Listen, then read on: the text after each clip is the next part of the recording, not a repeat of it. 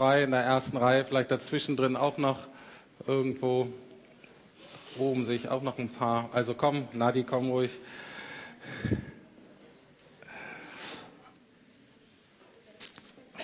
Ja, auch gut.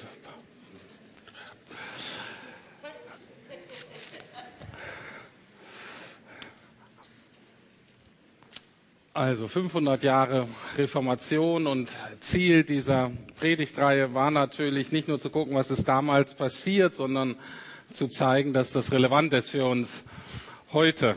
Ich denke, das haben diejenigen, die beim Theaterstück gestern Abend waren, haben gemerkt, dass das ähm, nicht hauptsächlich ein theoretischer Glaube ist, dass es nicht letztlich um Theologie geht, obwohl ich das so gar nicht sage, weil wir machen oft so ein, ähm, ähm, wie soll ich sagen, als ob das zwei verschiedene Dinge wären. Einerseits Theologie und ein gelebter Glaube.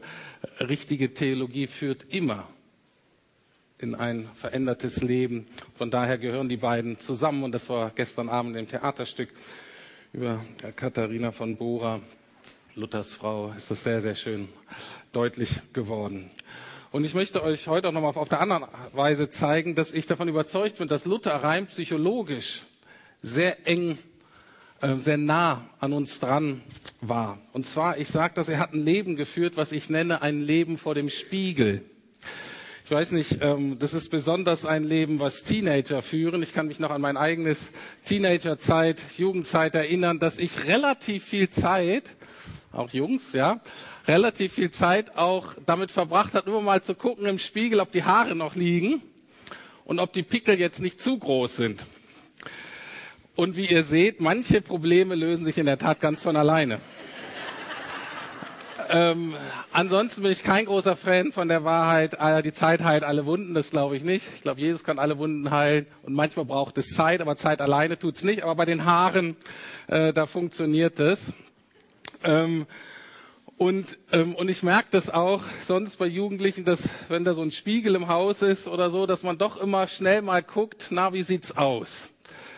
Und das bei ähm, dem weiblichen Geschlecht auch äh, über die Pubertät hinausgeht, dass ich auch merke, zum Beispiel jetzt in Fußgängerzonen oder wenn Frauen so an Schaufenstern vorbeigehen, dass sie doch immer mal gucken, na, wie sieht's aus? Ist alles so in Ordnung? Es ist so ein Leben vorm Spiegel und das machen einige von uns nicht nur rein äußerlich, was Haare betrifft, aber sondern auch innerlich ein ständiges Abchecken, man nennt das Introspektion, ein ständiges Abchecken, wie sieht's eigentlich aus bei mir? Habe ich jetzt alles richtig gemacht? Man fragt sich vielleicht nach dem Gespräch oder schon während des Gesprächs, bin ich jetzt zu laut oder bin ich zu leise? War ich mal wieder zu direkt und zu dominant? Oder habe ich mich wieder unterkriegen lassen? Habe ich wieder den Mund nicht aufgekriegt? Wie mache ich das beim nächsten Mal? Ähm, war ich jetzt wieder zu freundlich? Oder war ich wieder zu unfreundlich und zu kritisch? Und so verbringen viele von uns ständig immer so ein, vor so einem inneren Spiegel, wie sieht's eigentlich aus, wie gut bin ich eigentlich? Und genau das war das Dilemma auch von Martin Luther, nie ganz sicher zu sein, ob es reicht.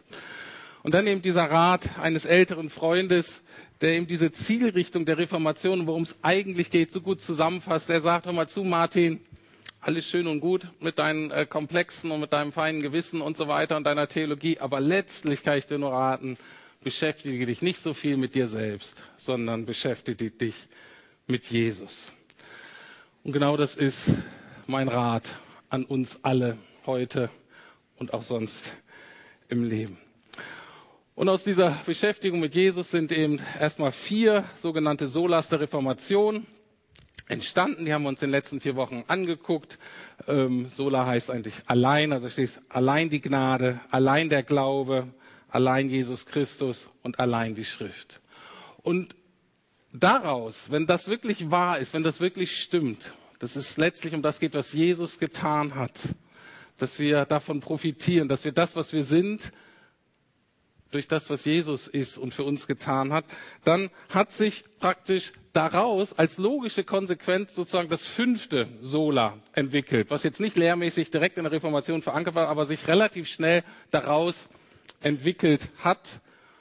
Und zwar mit diesem lateinischen Ausdruck, den wahrscheinlich einige von euch kennen, Soli Deo Gloria, also dieses Gott allein soll eben die Ehre bekommen.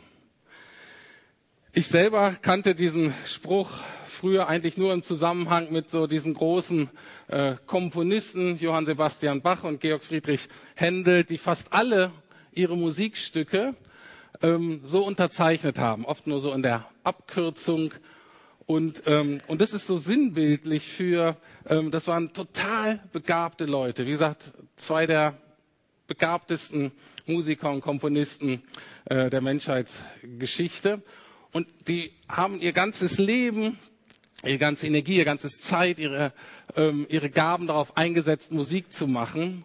Aber die hatten was verstanden, die hatten gehofft, die hatten gebetet, wenn die Leute meine Musik hören, dann wünsche ich mir, dann hoffe ich, dass sie nicht denken, wow, was ist Johann Sebastian Mann, äh, Bach für ein großer Mann, für ein toller Kerl, sondern sie haben sich danach gesehen, wenn sie diese Musik hören, dass sie sagen, was ist Jesus für ein toller Gott. Und das ist so das, was so die Herausforderung, also einerseits die Schönheit und die Herausforderung dieser, dieser Lebensrichtung ist. Aber die für uns relativ schwierig ist. Ich glaube, viele von uns ähm, laufen mittlerweile mit so einem äh, Germany Next Topmodel gehen rum. Irgendwie so dieses, ich muss was Besonderes sein, ich muss die Aufmerksamkeit kriegen, muss mich anstrengen, dass ich irgendwie groß rauskomme. Und da dieses Angebot Gottes, hören wir zu, echt, es geht dir echt besser wenn du dich mal aus dem Zentrum deines Lebens rausrückst und mich da reinstellst. Und das ist für uns einfach wirklich schwierig zu begreifen. Aber darum, genau darum geht es. Dieser, ähm, ganz kurz eine Nebenbemerkung theologischer Art. Ähm, dieser Schwerpunkt von Gottes Herrlichkeit und Gott die Ehre geben hat sich besonders ausgeprägt in der Teil der Reformation, die von Calvin geprägt war. Also die Reformation war in Deutsch sehr lutherisch und dann gab es noch Zwingli in der Schweiz und ähm, anfänglich ähm, in Holland und in Frankreich sind eigentlich hauptsächlich die Lehren von äh, Johannes Calvin ähm, übernommen worden. Das war sehr ähnlich, aber die hatten so ein paar Unterschiede. Und diese Form der Reformation ist eigentlich weltweit die erfolgreichste gewesen. Die hat sich dann auch sehr stark nach Amerika ausgeweitet, nach Angelsachsen und so weiter. Äh, und bei denen ist sehr stark dieser Fokus auf Gott allein die Ehre. Oder wenn ihr Neokalvinisten heutzutage lest, geht es immer darum, Gott zu verherrlichen. Nur das so als Nebeninformation. Es ist die Frage, ist das jetzt ein neuer Schwerpunkt der, ähm, der Reformation? Und da möchte ich euch sagen, dass dieser Schwerpunkt, diese Blickrichtung eigentlich den meisten von euch ziemlich bekannt sein sollte. Denn wir beten genau das jede Woche im Vater unser, dieses Gebet, was Jesus uns gelehrt hat. Da heißt es nämlich im Vater unser, also Jesus fängt an und sagt, unser Vater im Himmel, das ist eine Liebesbeziehung, eine Vertrauensbeziehung zum Vater. Und dann sagt er, geheiligt werde dein Name ähm, die Dings könnte weitergemacht werden. Genau, da waren wir schon. Und äh, ja, natürlich gut, wenn ich so gut predige, dass derjenige am Beamer gar nicht mehr ähm, gefesselt ist. Also, ähm, Vater unser im Himmel, geheiligt werde dein Name. Und es ist genau das, was das meint. Dir allein die Ehre. Genau das beten wir. Genau das war Jesu Anliegen. Und die Volksbibel bringt das sehr gut übersetzt. Die sagt, ähm, weil geheiligt werde der Name, hört sich für uns heutzutage, was heißt denn das? Die Volksbibel kommt ganz gut an den Kern, wenn sie sagt, du allein, lieber Vater, sollst auf dieser Welt ganz groß rauskommen. Genau das beten wir eigentlich jede Woche. Wenn ihr das gewusst hättet, ne? habt ihr gedacht, dies geheiligt werde, dein Name, es tut irgendwie nicht weh, ne? hört sich so ein bisschen religiös, fromm und so weiter an. Aber das ist eigentlich das, was wir beten. Die Frage, wollen wir das wirklich? Was ist denn das? Wie nennen wir denn das, wenn ich mich freue, wenn ein anderer geehrt wird? Wenn es mir wichtiger ist, dass äh, der andere im Fokus ist, dass es dem anderen gut geht. Dass mir wichtiger ist, dass diese Person neue Menschen kennenlernt, die sie auch lieben kann und geliebt wird. Genau, wir nennen das Liebe. Das ist genau das, was Jesus eigentlich sagt. Jesus hat es gesagt, hat es gebetet, hat gelebt. Jesus hat den Vater über alles geliebt. Und dann, ne, allein die Gnade, allein der Glaube und so weiter. Und er hat auch uns zuerst geliebt. Sodass auch wir jetzt lernen dürfen, Gott über alles zu lieben. Und genau darum geht es eigentlich. Gott über alles zu lieben, ihm allein die Ehre zu geben. Jetzt die Frage, was brauchen wir dazu? Was für Voraussetzungen gibt es, damit wir überhaupt in der Lage versetzt werden, das tun zu können? Ich habe heute Morgen drei Voraussetzungen ähm, mir mal angeschaut, mal rausgenommen. Eine Dankbarkeit, eine gesunde Identität und ein biblisches Gottesbild und daraus folgt dann eine logische Auswirkung, Konsequenz. Gucken wir uns die erste Voraussetzung an. Was ist die Voraussetzung, dass wir Gott wirklich über alles lieben können, wirklich an allererster Stelle setzen? Erste ist Dankbarkeit, und zwar eine besondere Form von Dankbarkeit, nämlich weil ich Gottes Liebe in meinem Leben wirklich ganz konkret erfahren habe. Und wenn wir die entscheidenden Personen der Bibel durchgehen, dann haben die alle diese Erfahrung gemacht. Ich nenne mal nur ein paar Beispiele. Jetzt aus dem Alten Testament. Und im Alten Testament ist diese Formulierung, dass Gott geehrt wird, heißt, um deines Namens willen. Also Leute tun was oder bitten was und dann um deines Namens willen.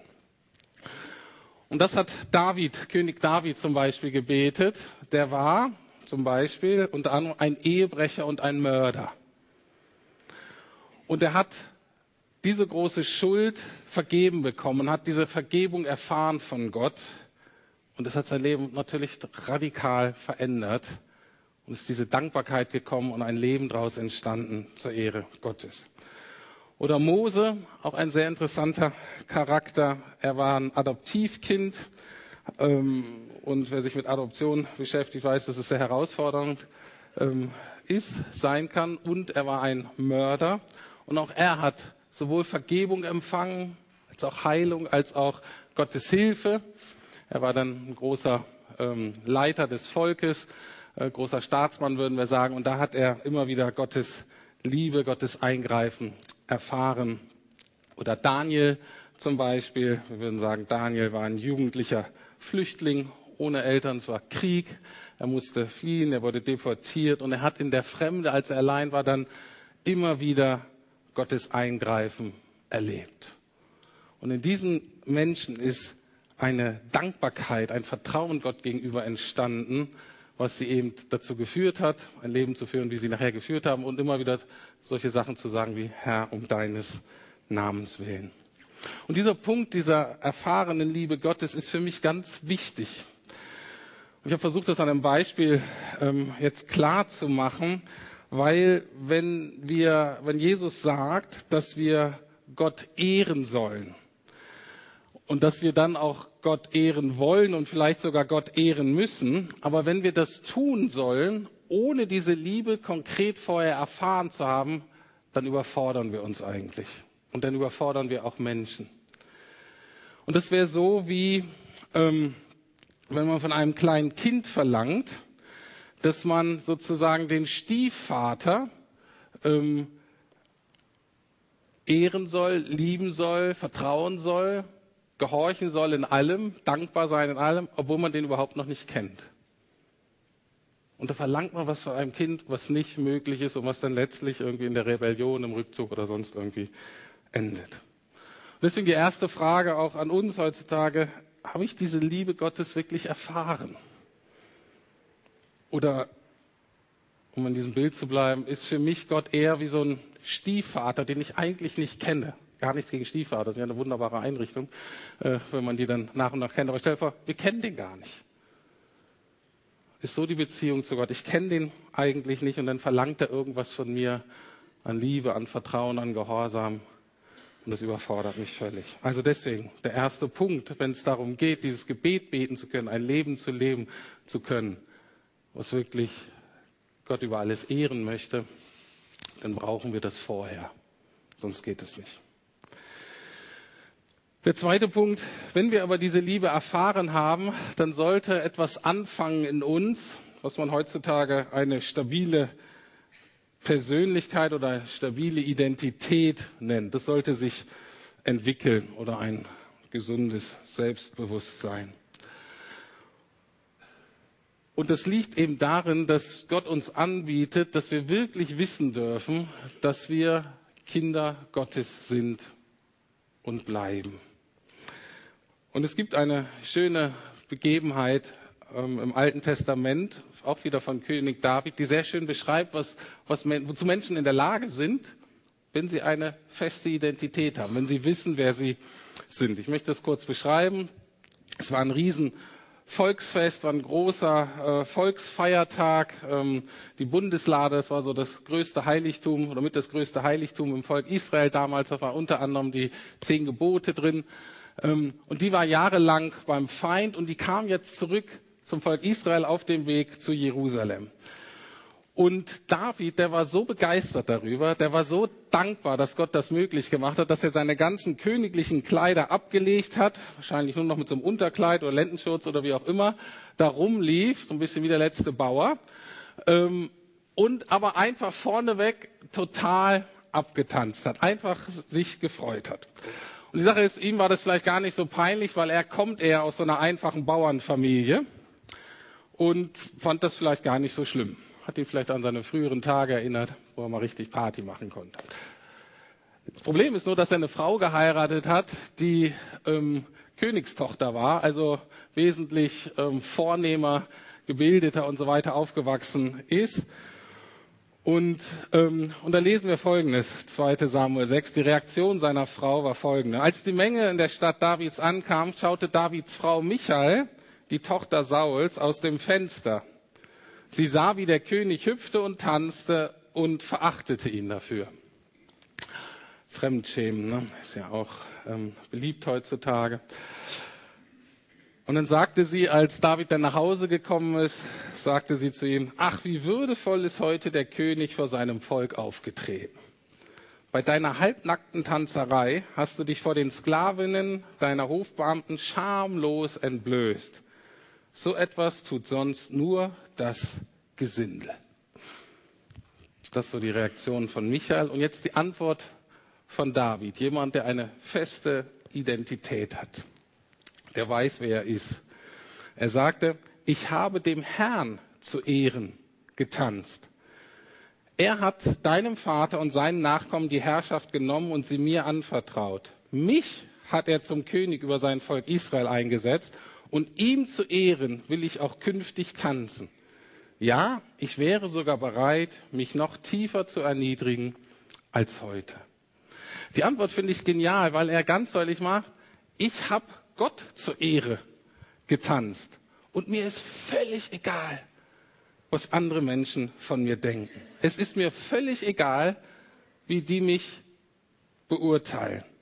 Ich wusste in diesem Moment, dass Gott selbst mich sieht. Und ich wusste, dass der Einzige, dem wir das zu verdanken hat, haben, dass das jetzt passiert mit der Bundeslade, dass das Gott selbst ist. Und ich will ihm meine Dankbarkeit und Freude ausdrücken, weil ich genau weiß, dass er sich darüber freut und es ihm gebührt. Und ob das gesellschaftlich gerade politisch korrekt oder cool oder irgendwie würdevoll ist, je nachdem, in welchem Bereich der Gesellschaft du dich bewegst, das ist völlig egal. Jetzt die Frage, woher hatte David diese Freiheit? David wusste, wer er war, aber nicht, weil er war König und mir kann keiner, sondern seine Sicherheit war anders. Sie war fester und sie war gleichzeitig bescheiden. Er sagte zwar, ja, ich bin der König, aber auf wunderbare Weise von Gott selber eingesetzt, obwohl ich es eben nicht verdient habe.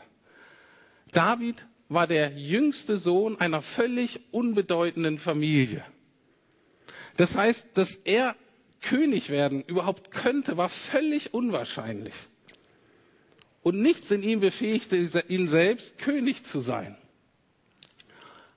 Aber Gott selber hat ihn erwählt und Gott selber hat ihm eine Ehre gegeben, die er sich selber nicht verdient hat. Und wenn du so eine Ehre hast, wenn du so eine Würde hast, wenn du so einen Wert hast, von dem du weißt, der ist nicht aus dem, was du dir selbst irgendwie erarbeitet hast oder wer du als Person bist, sondern ist dir von Gott geschenkt. Dann weißt du, dass diese Stellung, diese Würde und diesen Wert dir niemand mehr nehmen kann. Und das ist die Frage heute, die zweite Frage. Weißt du, wer du bist? Ist deine Identität sicher?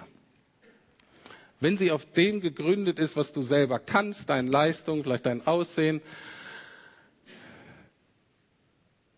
dann ist das was, was wahnsinnig anstrengend ist, weil du dann immer weiter leisten musst und nie sicher bist, ob es reicht. Oder, und das wäre noch schrecklicher, bist du das, was andere von dir denken oder erwarten, dann bleibst du immer manipulierbar und bist nie frei, das zu tun, äh, um Gott wirklich an erste Stelle zu setzen, sondern letztlich bleibt dein Gott, was die Menschen über dich denken. Oder, und das ist das Angebot Gottes, du weißt tief in dir, dass du Gottes Liebe nie verlieren kannst. Warum? Warum können wir das wissen? Weil er uns nicht liebt für das, was wir getan haben oder weil wir so toll wären, sondern weil er uns liebt und uns zu seinen Kindern gemacht hat für das, was Jesus getan hat. Anders aus, weil Jesus so toll ist. Und deswegen können wir völlig sicher sein. Und wenn du so eine Art von Identität hast, dann kannst du sogar auch mit David sagen, hör mal zu, Michael, ich wäre sogar bereit, mich noch tiefer zu erniedrigen als heute. Das ist genau das, was Johannes der Täufer gesagt hat, als er Jesus gesehen hat. Der hat gesagt, ich muss abnehmen, er aber muss zunehmen.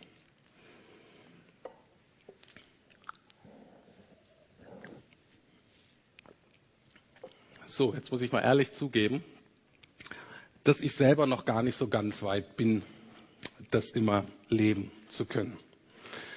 Ich ertappe mich häufig in meinen Tagträumen, dass ich zwar Träume habe, in denen Gott groß rauskommt, dem es dann auch um Gott geht und viel Gutes passiert. Aber ich merke, in meinen Tagträumen profitiere ich auch immer davon. Komme ich mit Gott auch groß raus. Also ich habe überhaupt nichts dagegen, dass Gott die Ehre bekommt. Ich will nur, dass ich was davon abhabe. Ich will halt auch davon profitieren. Aber dieses allein Gott die Ehre ist der Schlüssel. Und das hängt an allein die Gnade, allein der Glaube, allein Christus. Und ich merke das in mir und ich nehme an, dass es in vielen von euch auch so ist, dass es noch so Reste gibt aus meiner Biografie, aus der Dynamik, vor allen Dingen zu meinen Eltern, dass ich denke und glaube, ich müsste so und so sein oder das und das tun, damit sie zufrieden sind oder ich möchte das und das lassen oder tun, damit ich ihre volle Aufmerksamkeit bekomme. Und das führt mich zum nächsten Punkt, zu unserem Gottesbild. Wir alle sind geprägt und wir, das hat Gott auch so eingerichtet, wir entwickeln unser Gottesdienst in Auseinandersetzung mit anderen Autoritätspersonen und Bezugspersonen, in der Regel die Eltern oder die so die Rolle übernommen haben. Und das ist einfach so. Und manches davon führt richtigerweise zu Gott und anderes einfach Schrott und ähm, passt überhaupt nicht zu Gott.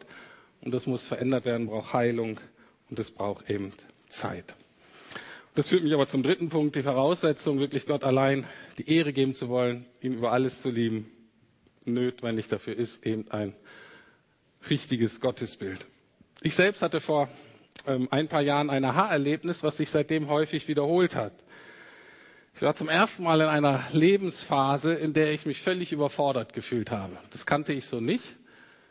Und ich wusste nicht, wie ich das schaffen sollte.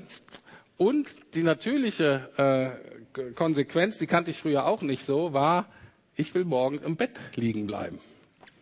Ich habe einfach keine Lust aufzustehen. Nicht nur, weil das Wetter draußen mies war, sondern selbst bei so einem schönen Wetter, weil ich, wenn ich an meinen Tag gedacht habe und die Aufgaben, die mich erwartet und die Herausforderungen, die waren mir einfach zu groß. Ich hatte ständig wieder Leben vor dem Spiegel, immer geguckt, Anforderungen, was kann ich bringen, reicht das? Und ich habe mich völlig überfordert gefühlt, hatte Angst vor Versagen, habe gedacht, du, du bleibst am besten liegen.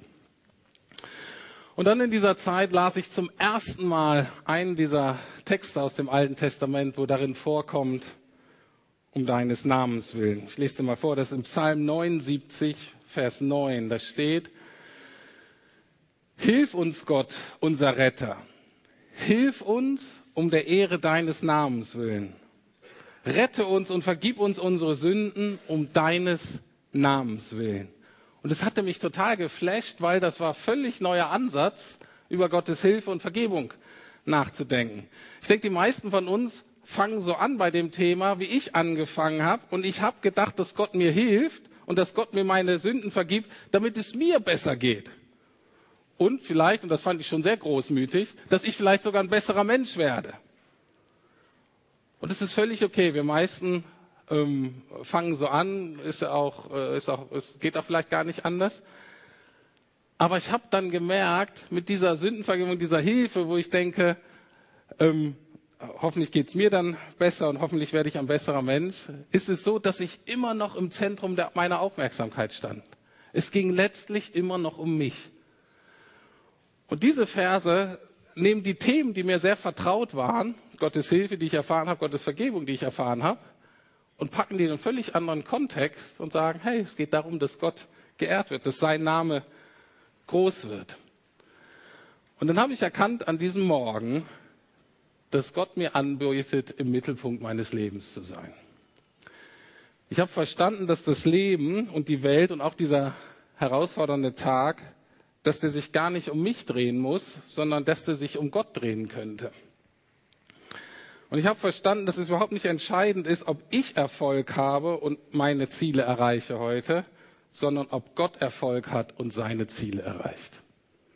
Als ich das verstanden habe, da fiel eine riesige Last von meinen Schultern und ich habe das als eine riesige Befreiung erlebt. Bis heute.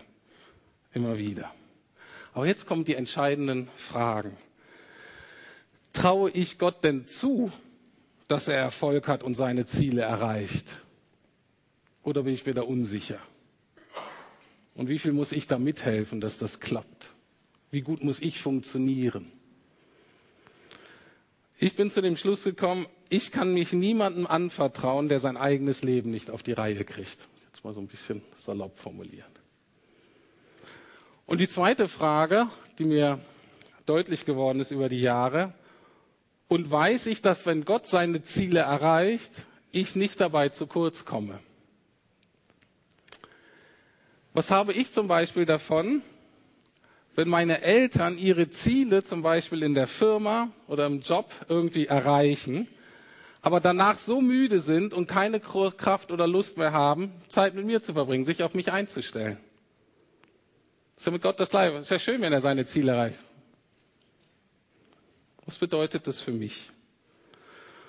Oder was habe ich davon, wenn meine Eltern, und ich kann jetzt auch sagen, was haben meine Kinder davon, wenn wir als Eltern unsere Ziele erreichen im Job, in der Gemeinde und so weiter, aber dabei so gereizt und genervt dann zu Hause sind, dass die Kinder nichts mehr mit uns zu tun haben wollen. Und genau das ist die Frage, die wir uns letztlich Gott gegenüber stellen. Was habe ich davon, wenn Gott seine Ziele erreicht, aber danach so schlecht, schlecht drauf ist, dass ich ihm eigentlich lieber aus dem Weg gehe? Und es gibt zwei Antworten auf diese großen Fragen. Die Antwort auf die erste Frage ist die Souveränität Gottes. Das ist eine grundbiblische Lehre, die auch in der Reformation nochmal sehr deutlich wurde. Die Frage, erreicht Gott sein Ziel?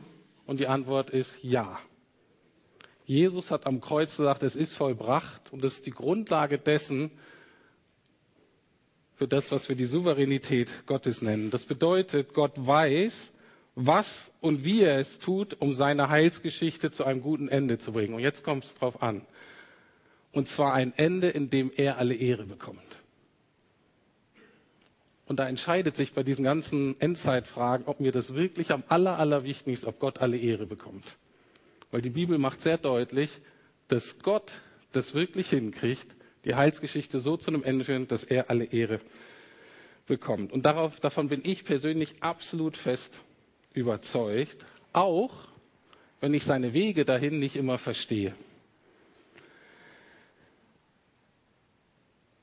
Das ist so der eine Punkt. Aber der kann, gerade wenn man sich so ein bisschen mit reformierter Theologie beschäftigt, die das sehr schön erklärt, dieser Punkt kann aber, Gott kann dadurch ein bisschen distanziert wirken. Und die zweite Frage ist deswegen, okay, was habe ich davon, was passiert davon mit mir? Wie kann ich sicher sein, dass ich da irgendwie in guten Art und Weise teilhabe? Und deswegen möchte ich ergänzen, dieser Thema der Souveränität Gottes mit einem Ausspruch, den Bill Johnson, der Pastor von Bethel, sozusagen in die Welt reingetragen hat. Und das ist eigentlich ein ganz einfacher, simpler Gedanke, der aber eine gute Ergänzung ist. Bill Johnson sagte, God is in a good mood. Das heißt, Gott ist gut drauf, Gott ist nicht gereizt, Gott ist nicht ärgerlich, Gott geht's wirklich gut. 1. Timotheus 1.11 steht das übrigens. Gott ist ein glückseliger Gott, also die höchste Form des Glücks. Und jetzt wieder, warum ist das so wichtig? Weil, wenn wir sagen, ähm, was habe ich davon, wenn Gott seine Ziele erreicht, wenn wir das verstehen als, als liebender Vater oder vielleicht, wenn wir äh, Frau sind, wenn wir Mutter sind, als liebende Eltern, wollen wir unsere Kinder doch teilhaben lassen an dem, was unser Leben ausmacht. Und wenn es Gott wirklich gut geht, wenn Gott der ist, der er sagt, er ist, voller Reichtum, voller Gnade, voller Barmherzigkeit, voller Herrlichkeit, und wenn wir daran teilhaben, wie können wir dann zu kurz kommen? Unsere Kinder, wie selbstverständlich, leben die doch in unserer Wohnung. Ne, die, wir finanzieren ihnen den Lebensstandard. Je nach Eltern nehmen die Kinder ganz selbstverständlich Anteil daran. Aber sie nehmen auch Anteil an unseren Launen, an unseren Macken, an unserer Gereiztheit, an unserem Stress, an Mangel an Zeit. Und deswegen ist so wichtig, dass wir zutiefst verstanden haben, dass es Gott gut geht, dass Gott gut drauf ist. Warum? Was ist mit Eltern, die entspannt sind, die nicht gestresst sind, die es gut geht, die alle Ressourcen haben, die sie brauchen? Diese Eltern haben, wenn sich denn dafür entscheiden, und Gott hat sich dafür entschieden, haben alle Kapazitäten, sich auf die eigenen Kinder einzustellen, diesen Kindern zuzuhören, sicherzustellen, dass die Kinder in gesunder Art und Weise am Familienerben teilhaben. Und sie haben auch die Kapazität und die Freude daran, die Kinder zu trösten und bei ihnen zu sein, gerade auch, wenn es ihnen schlecht geht. Und das ist ein ganz wichtiger Punkt. Ich ehre Gott nicht nur dadurch, wenn mein Leben gerade gut läuft und ich ihm dafür danke, sondern wenn ich, ich mich ihm anvertraue, wenn ich an ihm festhalte, wenn ich auch meinen Ärger und Frust mit ihm zusammen verarbeite, wenn die Dinge in meinem Leben eben gerade schlecht laufen, wenn es wirklich mies ist, wenn meine Wünsche sich nicht erfüllen. Auch genau dann ehren wir Gott, wenn wir uns an ihn halten. Und wenn uns das klar ist, ich hoffe, dass wir dann langsam verstehen können, wenn Gott mehr geliebt wird von mir und anderen, wenn ihm wirklich alle Ehre bekommt, wenn Gott wirklich über alles geliebt wird, dann werden wir, die wir zu ihm gehören, nicht weniger geliebt, sondern wir haben Anteil an dieser großen Liebe. Und wir werden keinen Mangel leiden. Und wenn wir das verinnerlicht haben, entsteht daraus eine weitere Konsequenz, eine konkrete Auswirkung, die möchte ich jetzt nur kurz nennen zum Schluss, neben dem, dass wir weniger gestresst sind und weniger unter Leistungsdruck stehen und so weiter. Weil wir wollen dann nicht nur, dass Gott im Zentrum ist, dass es um Gott geht, sondern wir werden auch dazu befreit, dass unser Leben sich um andere drehen kann, für andere da zu sein. Und wir wollen, dass auch andere Jesus kennenlernen. Und ich möchte nochmal den halben Vers von Vers 10 lesen. Psalm 79, Vers 9 haben wir gerade gelesen. Hilf uns, Gott, unser Retter, hilf uns um der Ehre deines Namens willen, rette uns und vergib uns unsere Sünden um deines Namens willen. Das ist so das, was wir bisher gelesen haben. Und danach kommt, warum sollen die anderen Völker uns verspotten und fragen dürfen, wo ist denn nun ihr Gott? Die Sehnsucht des Psalmisten ist, ich möchte doch, dass andere Menschen erkennen, die mit noch skeptisch dir gegenüber sind, die zweifeln, die nicht denken, dass es dich gibt, die denken, dass du blöd bist. Ich möchte doch, dass die erkennen, wie großartig du bist. Und das ist die Grundlage von dem anderen, was Jesus uns sehr deutlich gesagt hat. Nicht nur im Vater unser, sondern am Ende denn seines Lebens das, was wir den Missionsbefehl nennen. Geht hin und mache zu Jüngern. Geht hin in alle Welt, erzählt und mache zu Jüngern. Ich überlege, übersetze das mal so, mache sie zu Menschen, die Gott über alles lieben. Und auch da wieder, das können wir ja nicht machen. Wie machen wir das? So wie Jesus uns zuerst geliebt hat, wollen wir auch die Menschen zuerst lieben, wollen wir den ersten Schritt machen, damit dann auch sie wieder so verändert werden, dass sie Gott über alles lieben und ihm allein die Ehre geben wollen.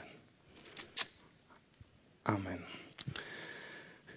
Lieber Herr, ich danke dir für das, was du getan hast vor 500 Jahren in deiner Kirche. Ich danke, dass du es immer weiter tust. Danke dir für deine großartigen Gedanken, dass du uns einlädst, teilzuhaben an deinem Leben und tief zu wissen, dass wenn du im Mittelpunkt bist, wenn du mehr geliebt wirst, wenn noch mehr Menschen dich preisen, wenn wir mit mehr Menschen unterwegs sind, die dich lieben, dass wir nicht zu kurz kommen, sondern dass die Liebe wächst, auch in uns und dass es uns besser geht und dass wir reicher werden.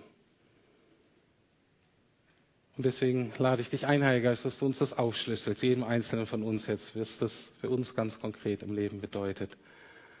Danke dir so sehr, Herr Jesus, dass du das vorgelebt hast. Du sagst, es ist vollbracht.